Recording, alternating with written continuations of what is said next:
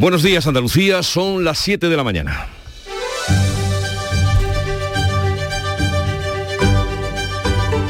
En Canal Sur Radio, La mañana de Andalucía con Jesús Vigorra.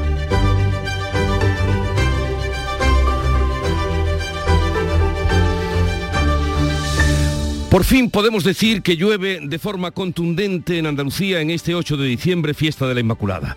Las ocho provincias tienen o van a tener avisos a lo largo del día por lluvias. Incluso estas precipitaciones podrían ser de nieve a partir de mañana en Sierra Nevada, lo que permitiría ampliar la zona esquiable para el fin de semana. A pesar de que el temporal que se anuncia está ocasionando algunas cancelaciones, las previsiones hoteleras están entre el 70 y el 80% en los alojamientos de nuestra comunidad.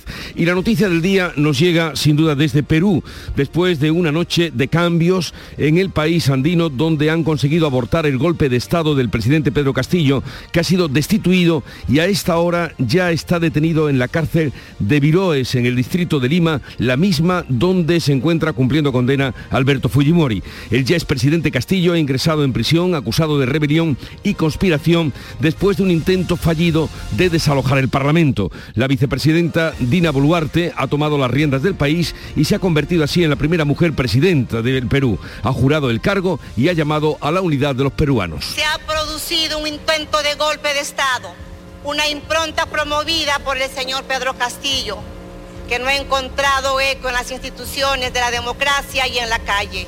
Asumo el cargo de presidenta constitucional de la República y mi primera invocación es convocar a la más amplia unidad de todas y todos los peruanos. La crisis política que lleva fraguándose meses ha estallado este miércoles cuando el Parlamento iba a debatir la tercera moción de censura contra el presidente. Para evitarlo, Castillo mandó disolver las Cortes y declaró el estado de excepción. No le ha salido bien el pulso al Congreso, ninguna institución lo ha apoyado y los diputados han votado su destitución. La intentona de dar un golpe de Estado se ha resuelto por el momento en un par de horas.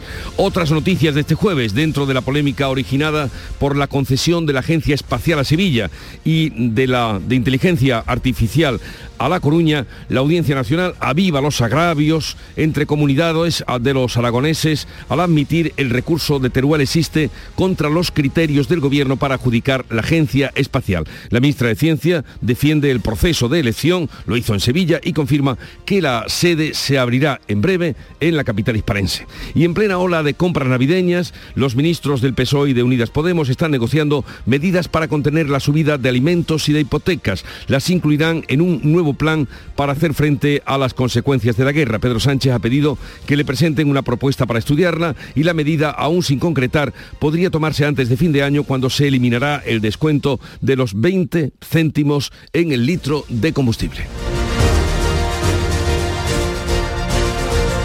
La mañana de Andalucía. Somos la generación más inclusiva y diversa de toda la historia. Compartámoslo. Gritémoslo Démoslo todo. Sintámonos orgullosos. Pero sobre todo, aprovechémoslo. Si nos dejan, tenemos la oportunidad de crear una sociedad en la que todos seamos protagonistas. Tú también. Grupo Social 11. Generación Inclusión. Me llamo Jesús y soy de Rochólico. Yo en cuanto hay tres platos pongo el lavavajillas. Es que no, no puedo ver los sucios. De malgastar energía, también se sale. Lavadora y lavavajillas, siempre llenos y en modo eco. Infórmate en derrocholicos.es. Gobierno de España. En Canal Sur Radio, la mañana de Andalucía con Jesús Bigorra. Noticias. Noticias que le vamos a contar con Manuel Pérez Alcázar. Manolo, buenos días. Buenos días, Jesús Vigorra. Y vamos a comenzar hablando del tiempo porque el tiempo es lo que nos ocupa. Una nueva borrasca llega este jueves y marcará la segunda mitad de este largo puente. La EMED, la Agencia de Meteorología Estatal, prevé hoy aviso amarillo por intensas lluvias en toda Andalucía, salvo en Almería.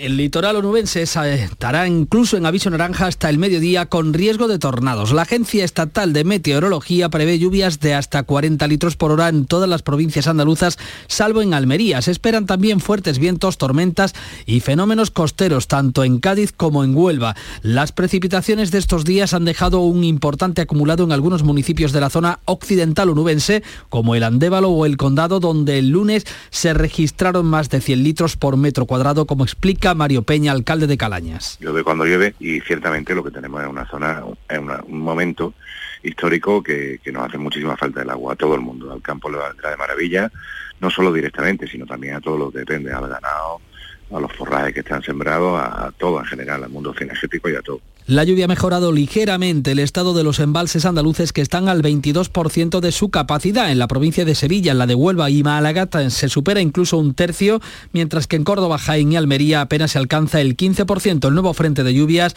que entra este jueves va a seguir en toda la comunidad al menos hasta el lunes, con una pequeña tregua el sábado, aunque los cielos permanecerán nubosos ese día. Las lluvias y las precipitaciones y previsiones para los próximos días están animando a los agricultores a aumentar sus cultivos, Ana Giraldez. Aunque algunos habían renunciado a cultivar esta campaña por la falta de agua, estas primeras lluvias han animado a comenzar a sembrar coliflor y brócoli. En la localidad sevillana de Lebrija se habían sembrado solo 250. Con estas primeras lluvias la superficie cultivada se ha triplicado. Llueve como las previsiones que nos están dando, los cultivos los sacaremos adelante y, y espero, yo soy muy optimista, ¿eh? Yo soy optimista y yo pienso que, que, que va a llover. 250 hectáreas y en Málaga se van a sembrar sobre todo trigo y cebada. Francisco Moscoso, secretario general de UPA Málaga, explica que se trata de atender la escasez de cereal por la guerra de Ucrania. Los agricultores en estos últimos días se han animado a la siembra de cereal por las próximas lluvias que nos van a llegar. Esperemos que en esta semana nos caigan unos 100 litros de agua, que es lo que anuncian las precipitaciones que tenemos por toda la comarca. Desde aquí, animar a todos los agricultores a que siembren. Eh, para tener una producción eh, aquí en Andalucía, en la comarca de Málaga, y en Sierra Nevada se espera que estas precipitaciones lleguen en forma de nieve, sobre todo a partir de mañana viernes, lo que permitiría ampliar la superficie esquiable, por ejemplo, para el fin de semana. De momento la estación de esquí granadina tiene disponibles dos kilómetros, lo que limita el aforo de esquiadores a 800 al día que pueden disfrutar de cinco medios mecánicos y la pista de principiantes de Reguiles.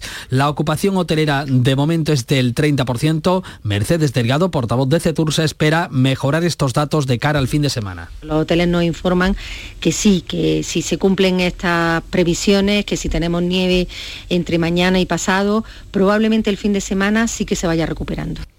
Las reservas hoteleras de esta semana están entre el 70 y el 80% de media. La meteorología está, no está provocando excesivas cancelaciones, nos dicen, aunque las nuevas lluvias pueden afectar a la segunda mitad del puente que empieza hoy. Visitantes del centro de la península o del Levante están manteniendo la ocupación hotelera en las zonas de turismo de interior o rural que en estas fechas deberían rozar el lleno. Sebastián Moreno, presidente de los empresarios de Baeza, la provincia de Jaén, deja la ocupación en el 60%. Pero sin embargo luego estamos viendo como la segunda parte del puente, las cosas son totalmente diferentes y se prevén aproximadamente una ocupación entre incluso un 15 y un 30-40% en, en la mayoría de los alojamientos. La Junta, y ya cambiamos de asunto, a espera de que se cumplan esas lluvias de, que nos anuncian, la Junta integrará a la Confederación de Empresarios de Andalucía en la gestión del turismo. La patronal propone medidas para acabar con la estacionalidad del sector. Medidas que según el presidente de la CEA, Javier González de Lara, pasan por mejorar la conectividad y aumentar la formación. Se puede hablar de conectividad, de diversificación de la oferta, de complementariedad, de dignificar al sector en la sociedad andaluza, en el resto de España, de mejora de la legislación, de sostenibilidad, de innovación. Es decir, hay muchísimos contenidos que podemos pasar a un plan de acción que sea mutuo y consensuado. El consejero de Turismo Arturo Bernal asegura que la nueva estrategia pasa por la colaboración del sector público y privado en Andalucía. Que somos la comunidad turística más competitiva de España pero aquí no sirve la autocomplacencia ni el conformismo. Seguir remando para seguir ganando. Ese es un poco el objetivo que tenemos. Y eso, saben ustedes, no se logra de una forma individual, sino que es una gran tarea colectiva. Para mejorar la conectividad a nivel aéreo se van a impulsar la apertura de nuevas rutas y la mejora del posicionamiento de los aeropuertos andaluces. En materia ferroviaria se pretende fomentar la conexión eh, de media distancia y el cercanías para facilitar la movilidad entre destinos. También se pretende diversificar y complementar la oferta turística para acabar con la estacionalidad. Inquietud entre las empresas de la distribución por el anuncio que ha hecho el gobierno de plantear nuevas medidas para bajar los precios de la cesta de la compra. En esta ocasión la propuesta de la vicepresidenta Yolanda Díaz cuenta con el respaldo de la parte socialista del gobierno, como explica el ministro de Agricultura Luis Planas. Una medida o algunas medidas en relación concreta con el incremento de los precios alimentarios. Estamos trabajando sobre ello. El nuevo paquete de medidas frente a la guerra va a sustituir al que caduca a final de año y que recoge las rebajas fiscales a la luz o los 20 céntimos de carburantes. La vicepresidenta segunda Yolanda Díaz quiere incluir medidas para contener el impacto de la subida de hipotecas que hay que actuar en la cesta de la compra y hay que actuar también en las hipotecas. Insisto, eh, es misión imposible para muchas familias españolas ser capaz de asumir a día de hoy el incremento que supone el Euribor en su hipoteca. Los datos los conocen desde la semana pasada, superan con creces el 45% e, insisto, imposible. Díaz no ha concretado si se ceñirá a su encallada propuesta de acuerdo con las grandes distribuidoras para limitar el precio de los productos básicos y que rechazaron los supermercados. El sector defiende una bajada del IVA para abaratar la cesta de la compra. Pese a que España contiene la inflación, la factura de la cesta de la compra se va a encarecer más de 70 euros, lo que supondrá unos 850 euros al año, según el INE. Un informe de CaixaBank advierte de un encarecimiento de hasta el 20% en los próximos años. Esquerra Republicana de Cataluña presentará este viernes una enmienda para reformar el delito de malversación que cuenta con la predisposición de Pedro Sánchez. La medida permitiría a los condenados por el procés concurrir a las elecciones y podrían beneficiar también a los condenados por el caso de los ERE en Andalucía. Esquerra Republicana apurará el plazo para presentar la enmienda que expira este viernes. Eh, los, vice, los independentistas cuentan con la predisposición de Pedro Sánchez que ya ha cedido a sustituir el delito de sedición por el de desórdenes públicos agravados la portavoz del PSOE, Pilar Alegría, asegura que no se rebajará la lucha contra la corrupción. Ni un paso atrás frente a la lucha a la corrupción y desde luego habrá ningún beneficio para aquellas personas que estén condenadas por corrupción. Esquerra Republicana habla de un retoque quirúrgico del delito de malversación, pero el presidente catalán Per Aragonés insiste en la rebaja de este tipo penal para desjudicializar, dice el Prusés. Serem exigents, ho serem fins al darrer minut per avançar en la desjudicialització.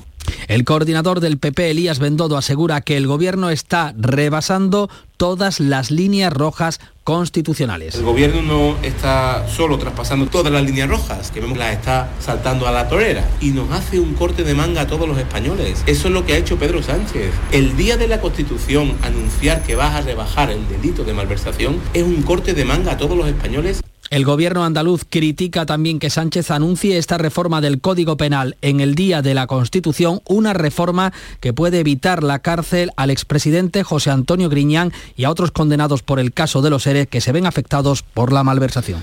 La Audiencia Nacional admite el recurso de Teruel existe contra la elección de Sevilla como sede de la Agencia Espacial Española. El alcalde de Granada, el socialista Francisco Cuenca, también baraja recurrir la elección de La Coruña para albergar allí la agencia, mm, la sede de la inteligencia artificial a la que concurría Granada con motivos más que sobrados. Diana Morán ha justificado en estos micrófonos que el gobierno de España está apoyando a Granada con el acelerador de partículas, pero no ha explicado los criterios por los que ha elegido La Coruña en vez de la ciudad andaluza para la nueva sede de inteligencia artificial. Proyecto internacional de 700 millones de euros. Desde luego no se nos puede acusar a nosotros como gobierno de no estar apostando por Granada.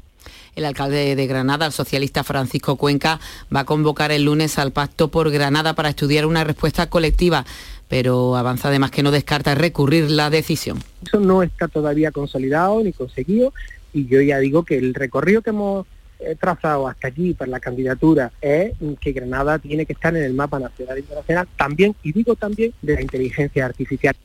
La Audiencia Nacional ha admitido el recurso de Teruel existe contra la elección de Sevilla como sede de la Agencia Espacial Española. La formación sostiene que está sujeta a intereses políticos. La ministra que ha visitado el edificio que albergará la agencia ha justificado la elección de Sevilla. El alcalde Antonio Muñoz subraya las oportunidades que va a traer a la ciudad.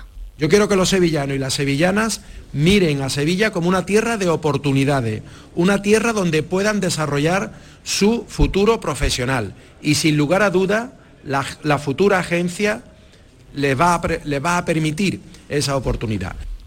Pedro Sánchez presenta el PERTE de la nueva economía de la lengua. Pretende movilizar más de 2.000 millones de euros en el desarrollo del lenguaje para la inteligencia artificial. Este proyecto para la recuperación y transformación económica tiene un presupuesto de 1.100 millones de euros que vienen de Europa con los que se espera movilizar otro tanto de inversión privada. Pedro Sánchez ha explicado que el plan tiene cinco líneas de actuación, pero la más destacada tiene que ver con el desarrollo del lenguaje para la inteligencia artificial y su desarrollo si me lo permiten la expresión, es una suerte de Silicon Valley para el español que nace de la estrecha colaboración entre las administraciones públicas, la autonómica y lógicamente la Administración General del Estado, eh, decididas a sumar y a unir fuerzas por La Rioja.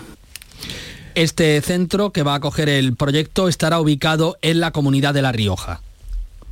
Crisis política en Perú. Como le señalábamos al abrir el programa, Pedro Castillo ha ingresado en prisión, está ya tras ser detenido por rebelión e intento de golpe de Estado para evitar la moción de censura que se presentaba en su contra. El ya expresidente mandó disolver las Cortes y declaró el estado de excepción, pero la situación se resolvió en horas. Su vicepresidenta Adina Boluarte ha jurado el cargo y se ha convertido en la primera mujer presidenta de Perú.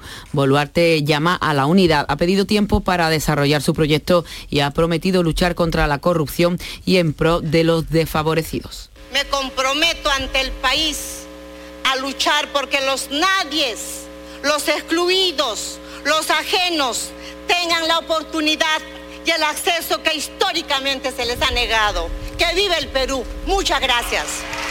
La crisis política que lleva meses fraguándose ha estallado este miércoles cuando el Parlamento iba a debatir la tercera moción de censura contra el presidente. Para evitarlo, Pedro Castillo mandó disolver las Cortes y declaró el estado de excepción. Ninguna institución ha apoyado su pulso al Congreso. Los diputados han votado su destitución por 101 votos a favor, 6 en contra y 10 abstenciones. Castillo, que lleva un año y medio en el poder, enfrenta varias causas judiciales por corrupción, por lucrarse con obras públicas. Partidarios y de tractores se han juntado en las calles de Lima con fuerte presencia policial.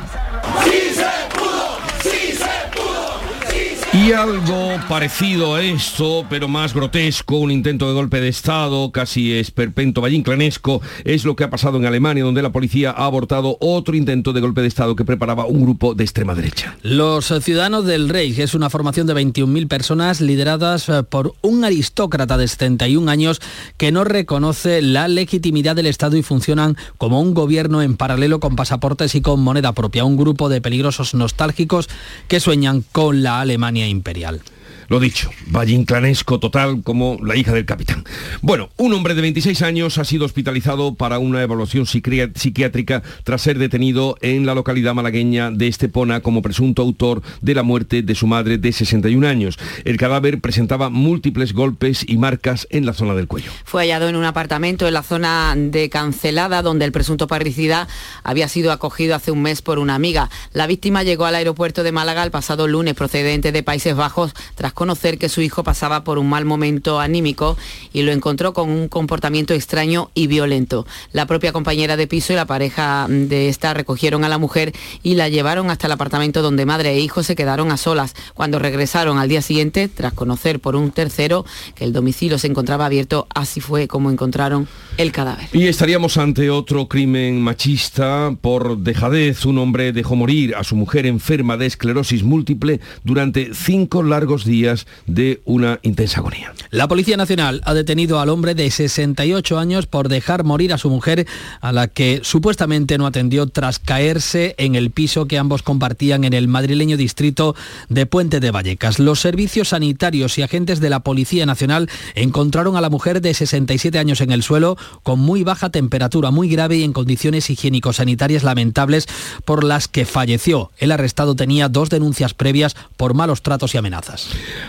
Y otra barbaridad. Dos militares del cuartel del Bruc en Barcelona han sorteado papeletas para estar con una prostituta este jueves 8 de diciembre, Día de la Purísima, que era una manera de celebrar así la patrona de la infantería. Según el diario Ara, el sorteo se organizó mediante un chat interno del que forman parte 70 militares. En el chat se mostraba una fotografía de la mujer y sobre ella se vertieron descalificaciones y comentarios machistas. También se colgó un cartel con la cantina del cuartel anunciando el sorteo de la dama de compañía algunos integrantes del foro se han sentido incómodos y lo han contado. Fuentes militares niegan que los mandos supieran nada del sorteo, puntualizan que los chats no son oficiales, aunque habrá, dicen, una investigación interna. Y la víctima de la manada de los Sanfermines, el Ayuntamiento de Pamplona y la Comunidad de Navarra se oponen a la petición de rebaja de la pena de uno de los miembros de la manada. Son las 7.20 minutos de la mañana. En un momento estamos con la revista de prensa que ya tiene lista y preparada Paco Rellero.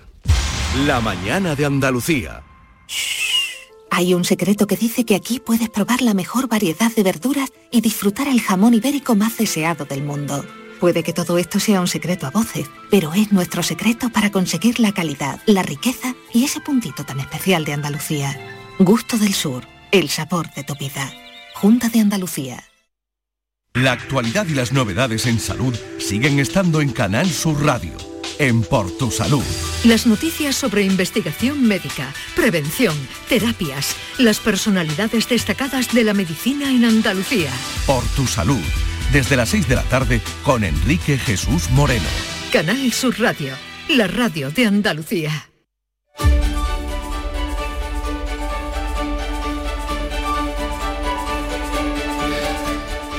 Lo más relevante de la información nacional, internacional y andaluza ya nos lo ofrece Paco Reyero. Buenos días. ¿Qué tal? Muy buenos días. Las grandes portadas internacionales que abordan la destitución del presidente de Perú tras intentar disolver el Congreso y después de decretar un gobierno de excepción, asunto que también está en las fotografías de portada del mundo, del país, de la razón, de la vanguardia o de ABC o en la edición en línea del diario.es. Leemos en el comercio de Perú que el ya expresidente quiso ir a la embajada de México, pero fue arrestado en el trayecto por su propia escolta. Tenor de las consecuencias, la prensa peruana se pregunta por qué Castillo intentó disolver el Congreso sin tener siquiera un plan. En el correo peruano nos cuentan que el expresidente está internado en el mismo centro carcelario que Fujimori. La vicepresidenta Dina Boluarte asume la jefatura de Estado. ¿Quién es Enrique XIII? Se pregunta el diario alemán Frankfurter Allgemeine. Es un príncipe de Frankfurt con inclinación al esoterismo y problemas de dinero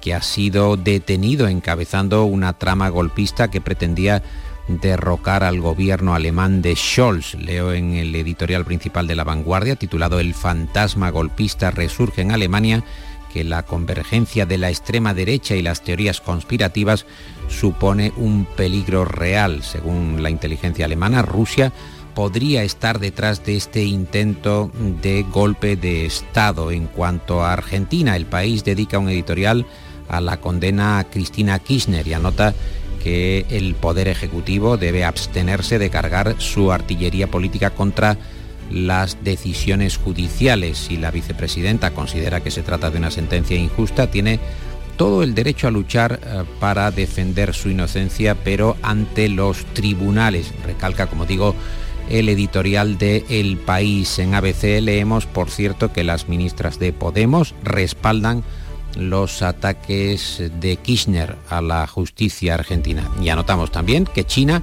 ya que estamos en terreno internacional, cede finalmente a las protestas y pone fin a la política de COVID-0. Veamos ahora a la política nacional. En el confidencial leemos que Sánchez presiona a Díaz y a Montero para que firmen la paz antes de las municipales. Y por su parte el país informa a la vicepresidenta Yolanda Díaz, quien continúa haciendo su propio camino, reclama al PSOE medidas contra la subida de los alimentos y de las hipotecas. El mundo nos cuenta que el presidente Sánchez quiere evitar el ruido en un año electoral, rebajando ya el delito de malversación. En el diario.es leemos que la enmienda que presenta Esquerra en el Congreso para abordar este asunto, la malversación, pide rebajar la pena de cárcel para quienes no se lucren con la malversación. Según el español, la pena por malversación a los condenados por el procés quedaría reducida a cuatro años. ABC dedica su tema principal anunciando que Esquerra va a exigir un referéndum a Sánchez si quiere repetir mandato, si quiere repetir alianza. Los independentistas consideran cumplidos los objetivos de la legislatura con la rehabilitación de Junqueras, de Junqueras, tras eh, eliminar la sedición y modificar la malversación para sus cargos condenados. Y Paco, ¿qué otras informaciones relevantes has encontrado en la prensa en un día festivo como el que tenemos hoy?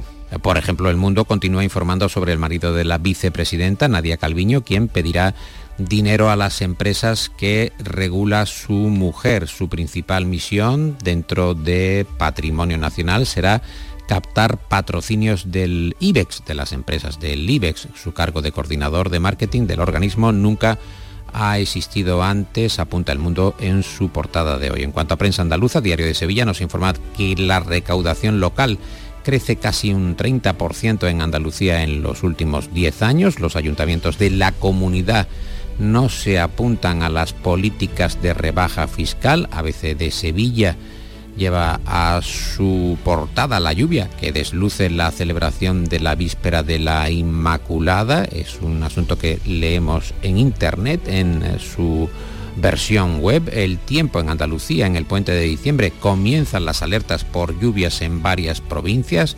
En la edición en línea del diario de Almería, detenido por extorsión con un vídeo sexual a un menor de Almería. En el diario de Cádiz, la velocidad y el alcohol encabezan las sanciones de tráfico en el día de Córdoba, Córdoba entre las provincias con mayor movilidad laboral.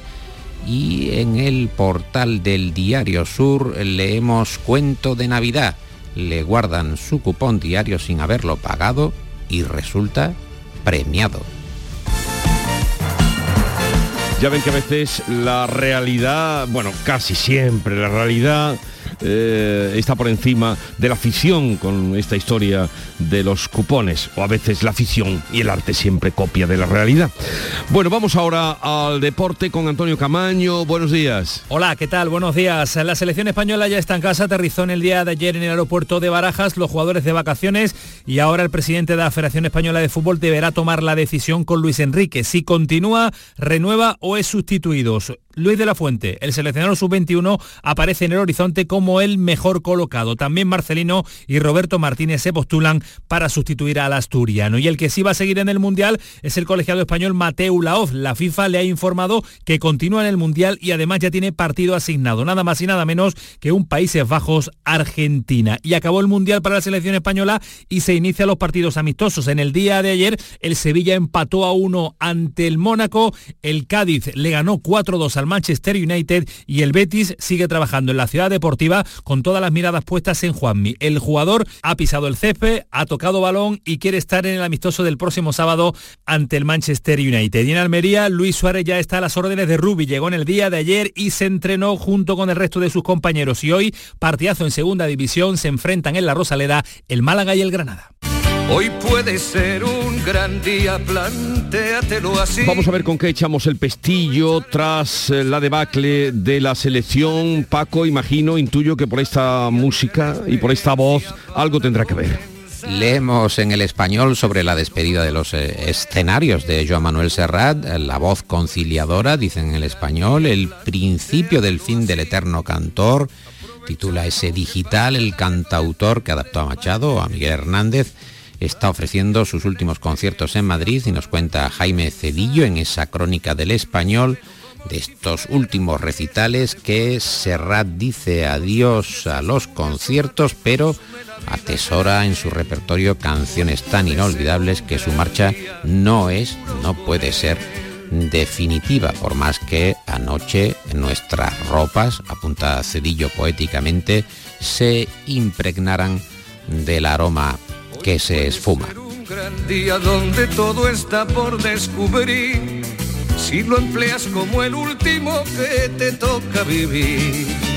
Saca de paseo a tus instintos y ventilalos al sol. Y no dosifiques los placeres si puedes derrocharlos. Si la rutina te aplasta, dile que ya basta de mediocridad.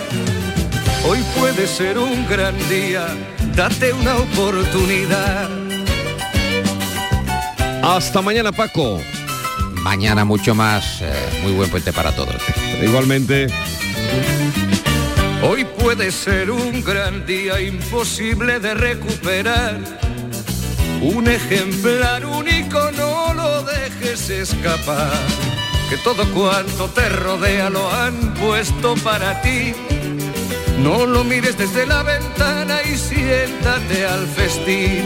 Pelea por lo que quieres y no desesperes si algo no anda bien Hoy puede ser un gran día y mañana también.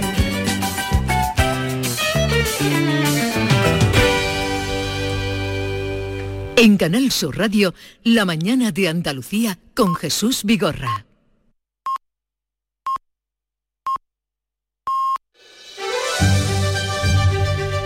Acaban de dar las siete y media de la mañana y a esta hora hacemos lo propio, que es resumir en titulares las noticias más destacadas que les venimos contando. Contamos con Manuel Pérez Alcázar que un nuevo temporal atraviesa Andalucía con lluvias intensas. Hay aviso amarillo en todas las provincias menos Almería.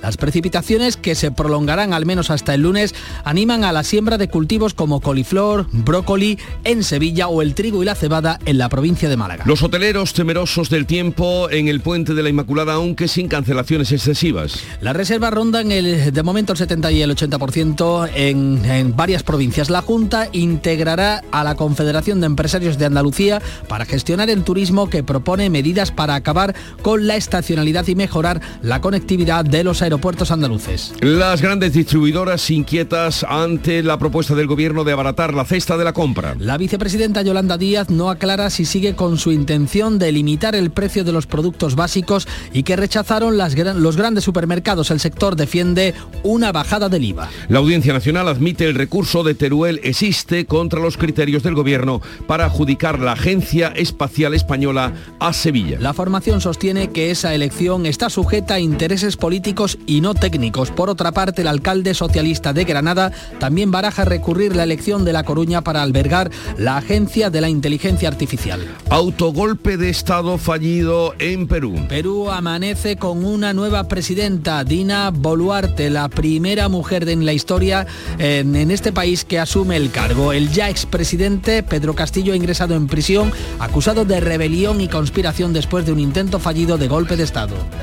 Y en cuanto al tiempo que tenemos... Hoy vamos a tener lluvias generalizadas en toda Andalucía, localmente fuertes y persistentes en la mitad occidental.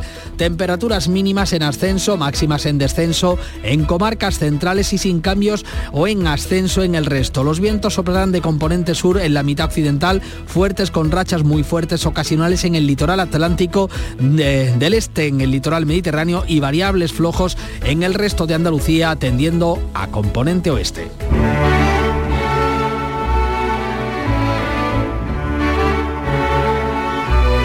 Arreglar el desastre o bien hacer ajustes técnicos dentro de la selección española, el tempranillo recuerda que conviene no olvidarse de Luis Rubiales, el presidente de la Federación Española de Fútbol. Tempranillo de Rubiales. Estamos dale que dale al nombre de Luis Enrique. Que alguien se acerque y me explique. ¿Y por qué no a Luis Rubiales? Si son hermanos de males y creen que son más que Dios, ¿por qué no el palo a los dos si es más culpa de Rubiales? Iban los dos tan triunfales y los dos sacando pecho. Y después de lo que han hecho, ¿por qué no leña a Rubiales? Dos engreídos iguales, dos igualitos de ciesos. A uno palo y tente tieso. Y ni un mal palo a Rubiales. Han tirado dinerales de las arcas del Estado y si al de Asturias le han dado, ¿no van a darle a Rubiales? Un desprecio a los rivales, un no tengo que entrenar, y todo así va a quedar, y queda indemne Rubiales. Si él nos buscó al que no vale y el ridículo hemos hecho, el camino más derecho es echar a Luis Rubiales. Antonio García Barbeito que volverá con los romances perversos al filo de las 10 de la mañana.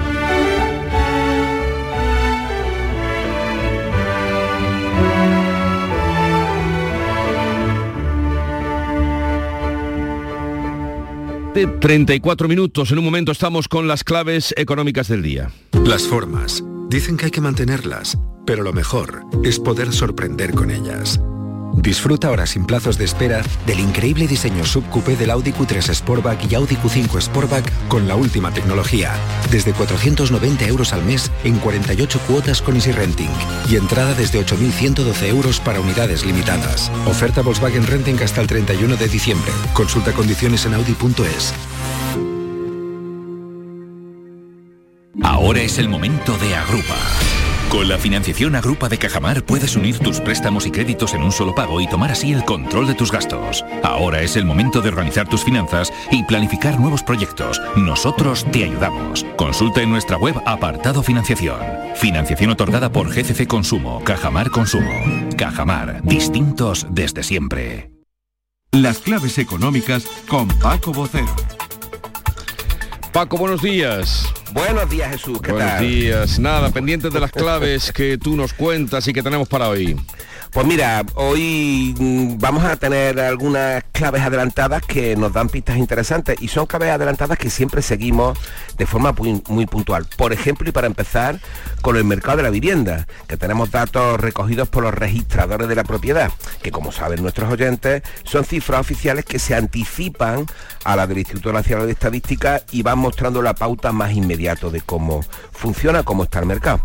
Así tenemos que, que esta marcha sigue bastante firme líneas generales, a pesar de los precios y el encarecimiento de las condiciones financieras, aunque también es cierto que comienza a presentar fuertes divergencias entre territorios. Hombre, ya sabemos que entre las características del mercado residencial hay varias a prestar mucha atención. Está la diferencia entre el interior y la costa, el tamaño de las ciudades, primera o segunda residencia o la vivienda nueva usada. Pero por ello hay que contextualizar bien los datos, ¿no? Aunque en esta ocasión el tema territorial está bastante marcado. Pues bien, eh, a ver, cuéntanos qué dicen los registradores. jugadores. Mira, comenzamos por el dato fundamental, que son las compraventas, y que ascendieron en octubre a 48.745, casi un 10% más que en octubre de 2021. Si bien es cierto que son compraventas finalmente registradas muy importantes, hay que recordar que no son a tiempo real, es decir, no se han firmado con las condiciones actuales de mercado, sino que vienen de operaciones cerradas varios meses atrás, con lo que mm, en su gran mayoría no están afectadas por la subida esta vertical de tipos de interés.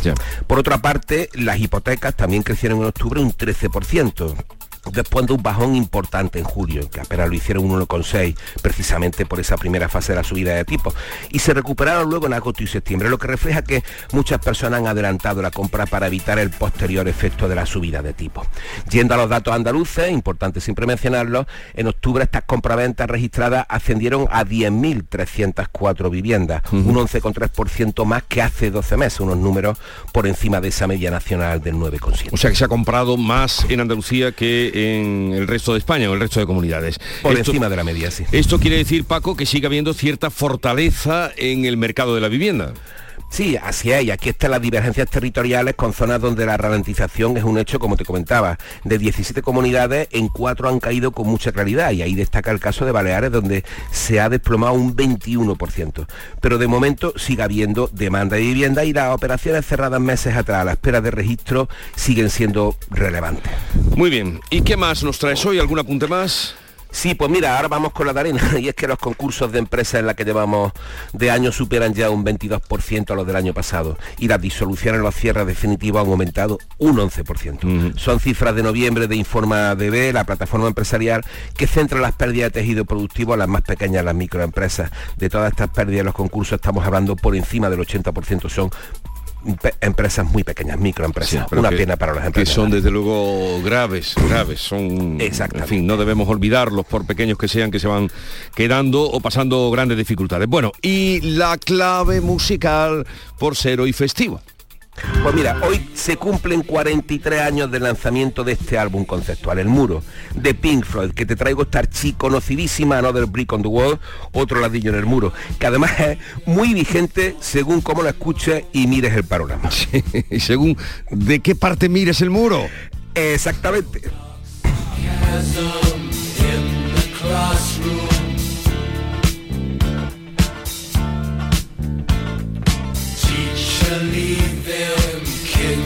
solidão.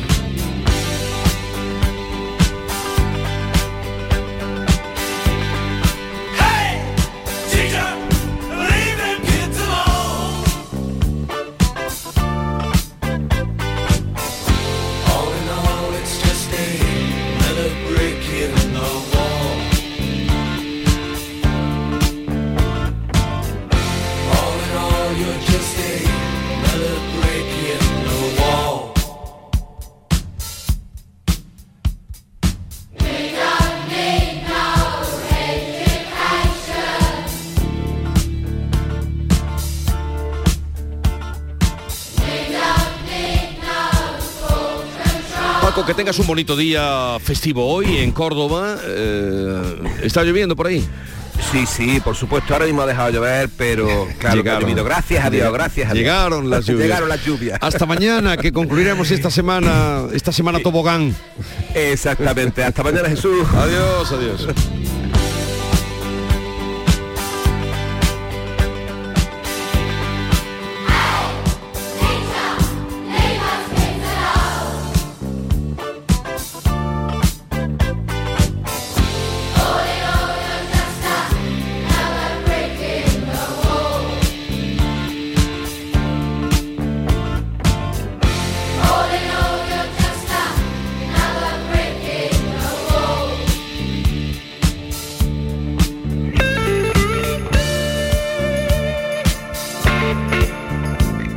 Aquadeus, ahora más cerca de ti, procedente del manantial Sierra Nevada, un agua excepcional en sabor, de mineralización débil que nace en tu región. Aquadeus Sierra Nevada es ideal para hidratar a toda la familia y no olvides tirar tu botella al contenedor amarillo. Aquadeus, fuente de vida, ahora también en Andalucía.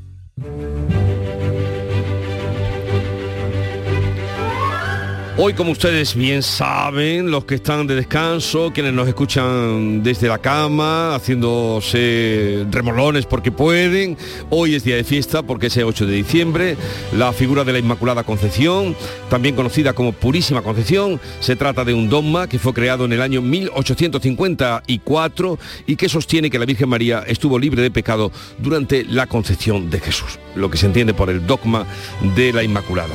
Y tal día como hoy, un 8 de diciembre, pero de 1980, 1980, el ex John Lennon fue asesinado a tiros por un pistolero desconocido que abrió fuego fuera del apartamento del músico en Nueva York. El pistolero eh, se identificó más tarde como Mark David Chapman. Este, en fin, este malvado que pasó a la historia por una por un asesinato tan terrible. Y tal día como hoy, de 2013, más de 100.000 personas desbordaron Kiev, derribaron la estatua de Lenin y pidieron elecciones anticipadas en Ucrania. Eso fue en 2013. Ya pueden ustedes unir de dónde vienen los problemas. Y hoy la cita que hemos traído, la cita de cada día, la hemos tomado de John Lennon, que dice así. Cuando hagas algo noble y hermoso y nadie se dé cuenta, no estés triste.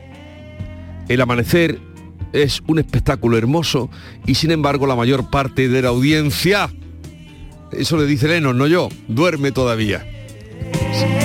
El amanecer es un espectáculo hermoso y sin embargo la mayor parte de la audiencia duerme todavía. Nosotros lo vemos cada día junto con ustedes.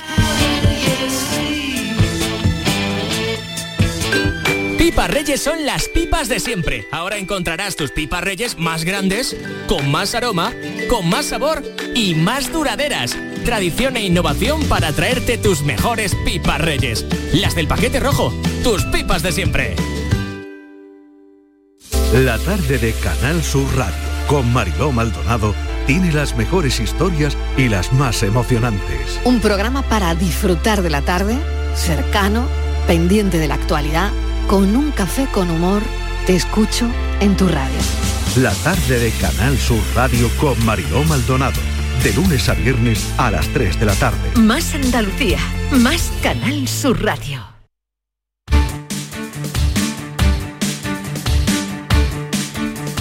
Este miércoles ha entrado en vigor las sanciones a los viajeros de tren que reserven trenes, que reserven trenes, sí, sí, tres veces un billete gratuito y luego no lo usen. Renfe les incautará la fianza de 20 euros y les anulará el abandono, mm, el abono, si no han cancelado con dos horas de antelación. El operador ferroviario no explicará, eh, no tendrá que, que dar cuenta, sino aplicar la sentencia directamente. Vamos a hablar de este asunto y de otros con José Carlos Cutiño, que es portavoz de la OCU en Andalucía. José Carlos, buenos días. José Carlos, buenos días. Buenos días. Buenos días, José Carlos. Gracias por atendernos a esta hora en día festivo. Eh, oye, Encantada, Jesús. eh, ¿qué te parece esta nueva norma de aplicar sanciones a los viajeros de tren que reserven tres veces un billete gratuito y luego no lo usen? Evidentemente la norma de, apoyo estaba hecha para lo que está, ¿no? Eh, y, y, evidentemente para que tenga ese tenemos un problema de comunicación con Cutiño, a ver si lo podemos retomar, porque queríamos con él hablar sobre todo del tema de la cesta, la regulación o limitación a los precios de la cesta de la compra. Enseguida estamos con él.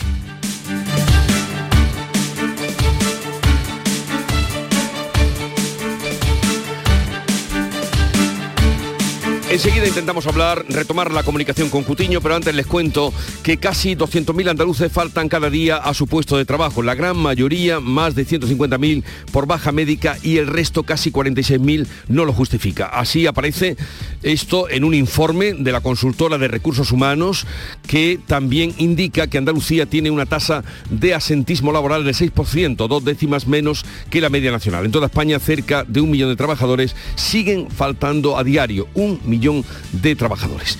Y aumentan las ayudas a la flota del cerco del Golfo de Cádiz por la parada biológica adicional del pasado mes de febrero.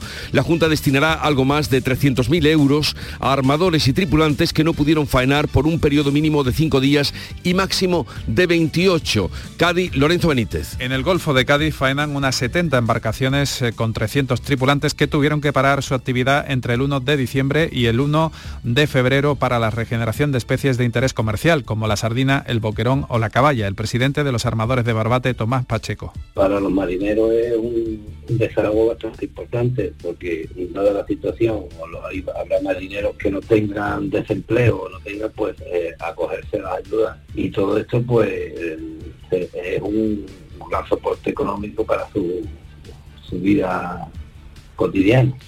El sector valora de forma positiva este incremento de las ayudas al final de un año complicado por las eh, fuertes subidas mm, de los combustibles y de los precios en general se ha susanado una anomalía histórica en Jaén. A pesar de ser la mayor productora mundial de aceite de oliva, no tenía ningún panel de cata reconocido por el Consejo Oleícola Internacional para calificar la calidad de los aceites. Ahora lo ha conseguido el Centro Tecnológico del Olivar y del Aceite de Oliva Cito Liva. Pilar Mariscal. El análisis sensorial del aceite de oliva permite determinar sus características organolépticas. Ese análisis lo realizan ocho personas cualificadas y el jefe de panel de cata.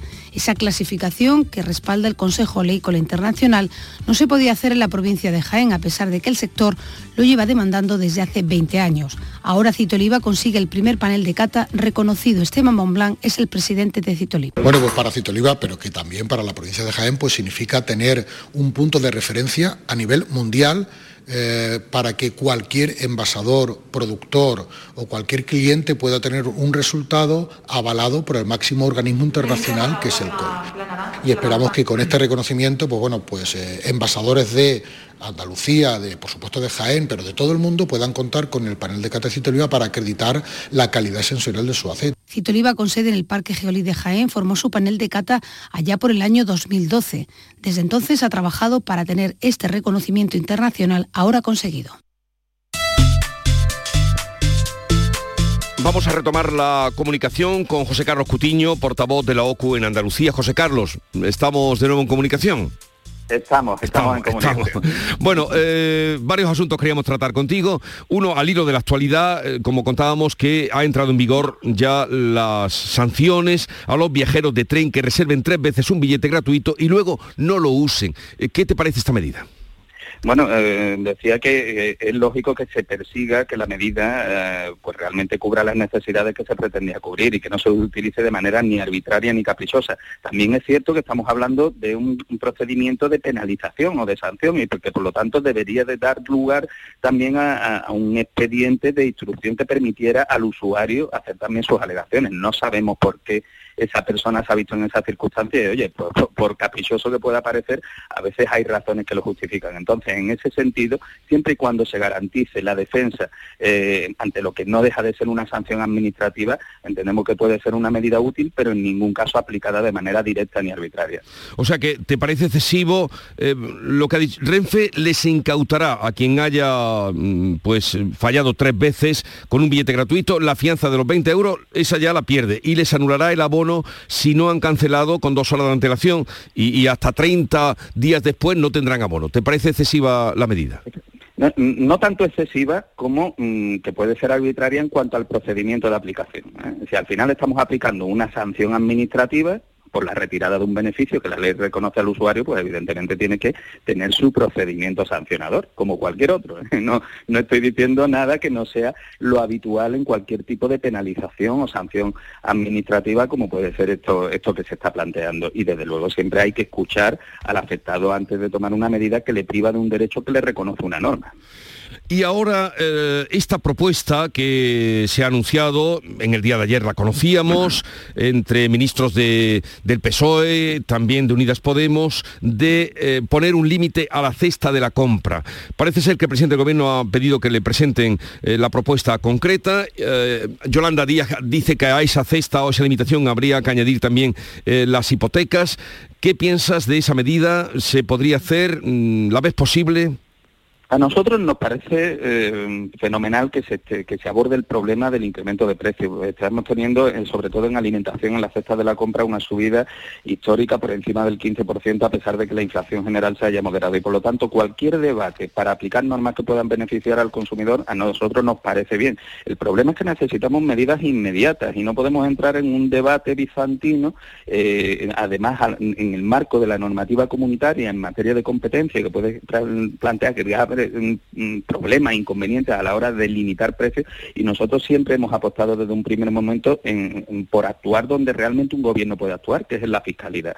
Eh, reducir el IVA, mm, incluso eliminar el IVA eh, de, aquellos alimentos que tienen un IVA súper reducido, como manera para controlar esos precios que se han disparado y mm, todo ello dentro también, eh, oye, de un escenario de férreo control para evitar que esto pueda servir para que luego haya quien incremente sus beneficios a costa de la reducción fiscal. Pero entendemos que ese, es el camino más inmediato. El resto se puede debatir, pero lo vemos muy complicado desde el punto de vista mm, legal y, en el marco del ordenamiento jurídico de, la Unión. Y además lo que venimos planteando desde un principio es que se articulen medidas de apoyo a las familias más vulnerables a través de cheques de alimentación que realmente sí eh, sirvan como ayudas directas, efectivas e inmediatas para quienes pueden tener problemas a día de hoy para que sus rentas sean capaces de cubrir el incremento de la cesta de la compra, la factura energética, eh, la hipoteca con la subida del Euribor, etcétera, etcétera. O sea que encuentras que sería más eficaz y más rápido una bajada del IVA para abaratar la cesta de la compra que eh, empezar ahora a detallar qué productos no pueden subir. Efectivamente, es que ahí vamos a entrar en un debate qué productos sí, qué productos no, en qué establecimientos sí, qué establecimientos no va a haber establecimientos, los pequeños establecimientos que van a tener serias dificultades eh, para, poder tener el margen necesario eh, para operar. Es decir, eso realmente es una medida que, mm, requiere un, estudio muy prolongado para, para que sus efectos no sean eh, contraproducentes y, no parece que sea la medida a implementar ahora. La fiscalidad sí, la fiscalidad permite un efecto directo, inmediato, siempre y cuando, como digo, que que se controle para evitar que se maximicen los beneficios cuando lo que estamos tratando es de contener los precios. Bueno, y, ese, porque Yolanda Díaz salía ayer diciendo que había que vincular esa propuesta o esa medida de la que se está hablando también con el tema de las hipotecas. Es que el tema de las hipotecas es muy serio. Para, eh, vamos a ver qué pasa al final con ese, eh, ese decreto de alivio de los deudores hipotecarios que permite una serie de, periodos de carencia, eh, de reestructuración de la deuda y, que facilita la dación en pago, que no, no deja de ser, de alguna manera, ampliar los supuestos del decreto que, del gobierno de Rajoy del año 2012. ¿no? vamos a ver exactamente qué es lo que nos ponen sobre la mesa, porque la realidad es que quien revise su hipoteca, quien la haya revisado en el mes de noviembre se puede encontrar con incrementos que están en torno a los 150 euros por cada 100.000 euros de capital pendiente. Esto para una economía familiar es muy duro. Nosotros de todas maneras pensamos que las medidas no deben de estar limitadas por la capacidad de renta de la familia, sino realmente por el incremento que sufran en, en las cuotas. Bueno, José Carlos Cutiño, portavoz de OCU, gracias por estar con nosotros, un saludo y buenos días. Gracias a vosotros, un placer. Nos vamos directamente al deporte. Antonio Camaño, buenos días. Hola, ¿qué tal? Buenos días. La selección española ya está en casa, aterrizó en el aeropuerto de Barajas en el día de ayer con la sensación de decepción en las caras de los integrantes de la expedición del conjunto nacional. Luis Rubiales, presidente de la federación que viajó con ellos desde el país árabe, tendrá y deberá ahora tomar una decisión con Luis Enrique. Mientras, todas las eh, miradas están puestas en Luis de la Fuente, que aparece en el horizonte y lo hace con fuerza. Lejos de ser una opción menor, Luis de la Fuente está está muy bien colocado para ser el sustituto del entrenador asturiano. La federación considera al técnico de la sub-21 un hombre de la casa y un entrenador que ha logrado grandes éxitos en las categorías inferiores. También tienen opciones Marcelino y Roberto Martínez, el que fuera seleccionador de Bélgica. Y con la selección ya en España, el que continúa en el Mundial es Mateu Laoz. La FIFA ha informado al árbitro valenciano que continúa en el Mundial y además ya tiene partido asignado, nada más y nada menos que un Países Bajos, Argentina. Y acabó el Mundial para la selección española, pero se inician los amistosos en esta mini pretemporada que están realizando los equipos. Ayer el Sevilla se enfrentó al Mónaco en el primer amistoso para evaluar la pretemporada invernal que está realizando San Paoli. El partido terminó con empate a uno y sirvió para que muchos de los chavales que están entrenando con el argentino se reivindicaran. Uno de ellos fue Pedro Ortiz, que marcó un auténtico golazo desde el centro del campo. El chaval se lo dedica a los aficionados. Sí, la verdad que la afición eh, en este estadio es uno más, anima muchísimo, apoya muchísimo y, bueno, quiero aprovechar para dedicarle el gol, el gol a todo, a toda esta gente, a toda mi familia, eh, expresamente a mi madre y, y nada, pues toca seguir. También el Cádiz en su partido contra el Manchester United consiguió una victoria de prestigio ante los ingleses, 4-2 en un encuentro con muchos aficionados en las gradas que disfrutaron de seis goles en una noche de lluvia y frío. Mientras el Betis sigue su trabajo en la ciudad deportiva y todas las miradas están puestas en Juanmi. El Bético ha pisado césped, ha tocado el balón en el último entreno del club verde y blanco y el delantero deja una imagen que ilusiona de cara al regreso de la competición prevista para finales de diciembre. El de Coín, eufórico por su vuelta, se apunta ya para el amistoso ante el Manchester United de este sábado en el Villamarín. La idea es, no sé si, el primer amistoso, el segundo no, no, lo sé al 100%, pero, pero sí, la idea es pues esta semana ya entrar llevando con el equipo, al final pues pues bueno, meterme en dinámica de, grupo, al final pues como siendo mi grupo pues estar disponible lo antes posible y estos tres, como digo, estos tres amistosos pues pues ojalá, ¿no? Mi idea es, pues desde el primer amistoso que tenemos este sábado, pues intentar jugar ya algunos minutos para, para como te digo, ¿no? Coger esa, esa chispa, ese ritmo de competición que, al final lo que te hace estar al 100%. Y en Almería, Luis Suárez ya está a las órdenes de Rubio, el delantero colombiano cuyo fichaje era anunciado el pasado lunes completo, ya ayer su primer entrenamiento como nuevo jugador del Almería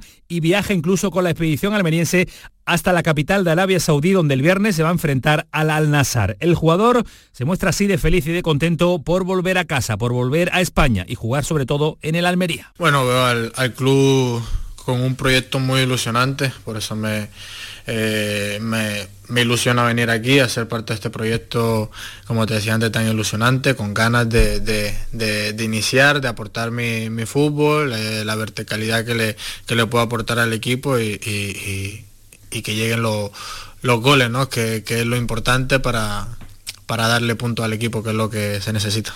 Y hoy partidazo en segunda división se enfrentan en la Rosaleda el Málaga y el Granada con un conjunto el local que se la juega en un partido clave para la salvación. En situación crítica está el equipo de Pepe Mel con solo 11 puntos y cuyo balance en las últimas cinco jornadas solo es de dos empates y tres derrotas. Partido agónico ante un Granada que no quiere perder de vista los puestos de promoción de ascenso. El Granada, recuperado después de la llegada de Paco López, está en zona de ascenso, quiere y sobre todo necesita los tres puntos para seguir aspirando en la pelea directa por el ascenso. Entrenador del Málaga, Pepe Mel, ve al conjunto nazarí en la pelea final por estar la próxima temporada en primera. Granada es junto Levante y el Deportivo Alavés desde el principio de temporada los, favoritos, como siempre que hay un descenso. ¿no?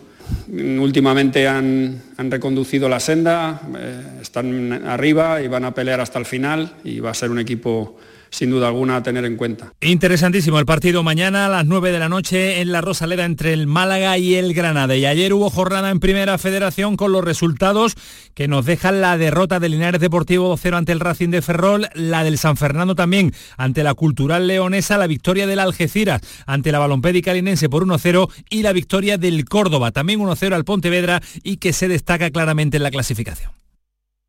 La actualidad y las novedades en salud siguen estando en Canal Sur Radio, en Por Tu Salud.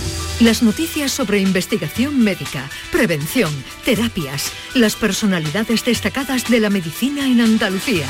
Por Tu Salud, desde las 6 de la tarde con Enrique Jesús Moreno.